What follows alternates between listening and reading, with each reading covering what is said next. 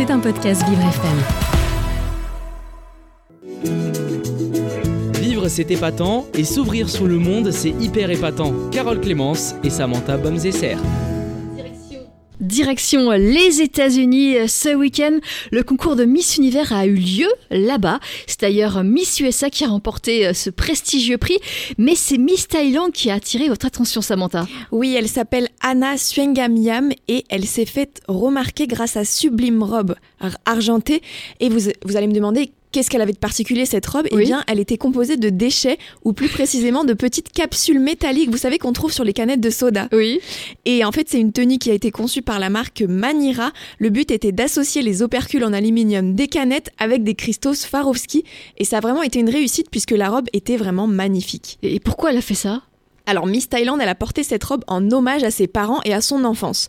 Elle a d'ailleurs déclaré sur son compte Instagram qu'elle avait grandi avec des parents éboueurs et que sa vie d'enfant s'est faite parmi les tas d'ordures et les matières recyclables. C'est donc pour cette raison qu'elle a voulu porter une robe faite de déchets recyclés. Donc il y a un bel hommage. Oui, vraiment, et c'est vrai que si on regarde sa biographie, Anna Suenganyam a grandi dans un bidonville de Bangkok. Son père était éboueur et sa mère balayeuse de rue, et quand elle était petite, elle jouait avec des jouets que ses parents trouvaient dans les ordures.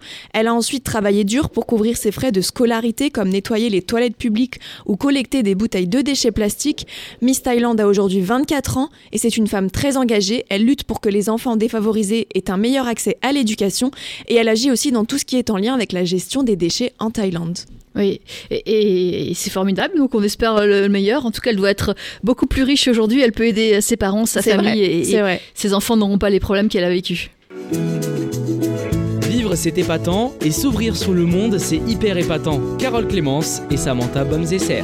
Vivre, c'est épatant avec Samantha. Nous sommes le 17 janvier. Que s'est-il passé dans le monde à cette date? Le 17 janvier 1975 est un jour historique pour les droits des femmes en France. La loi relative à l'interruption volontaire de grossesse est promulguée. Cette loi a pour, objectif de dépénaliser l'avortement qui était jusqu'ici illégal. On l'appelle la loi Veil car c'est Simone Veil, ministre de la Santé de l'époque, qui a tout fait pour la faire passer au Parlement. Elle avait d'ailleurs prononcé un discours fort et puissant devant l'Assemblée nationale le 26 novembre 1974 et elle avait notamment déclaré, je cite, Je voudrais tout d'abord vous faire partager une conviction de femme. Je excuse de le faire devant cette assemblée presque exclusivement composée d'hommes. Aucune femme ne recourt de gaieté de cœur à l'avortement, il suffit d'écouter les femmes.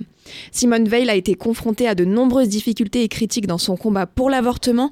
Elle a dû faire face à des débats houleux qui n'en finissaient pas, mais elle n'a jamais lâché et la loi sur l'IVG a été adoptée le 29 novembre 1974 avant d'être promulguée le 17 janvier 1975. Oui. Alors quelles personnalités sont nées un 17 janvier? Dalida est née le 17 janvier 1933.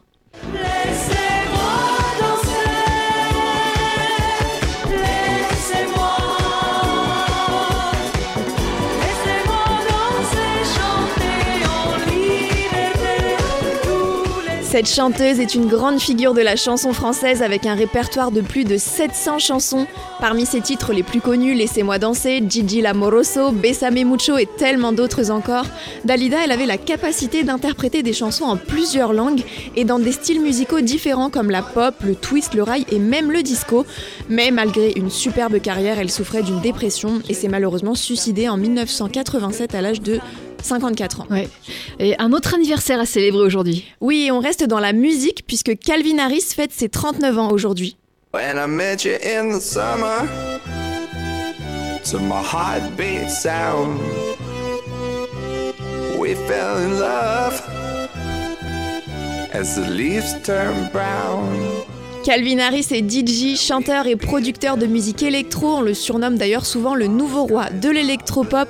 Il a, collaboré avec énormément d'artistes comme Kylie Minogue avec son titre In My Arms, Rihanna pour We Found Love ou encore Dua Lipa avec One Kiss. Euh, C'était un podcast Vivre FM. Si vous avez apprécié ce programme, n'hésitez pas à vous abonner.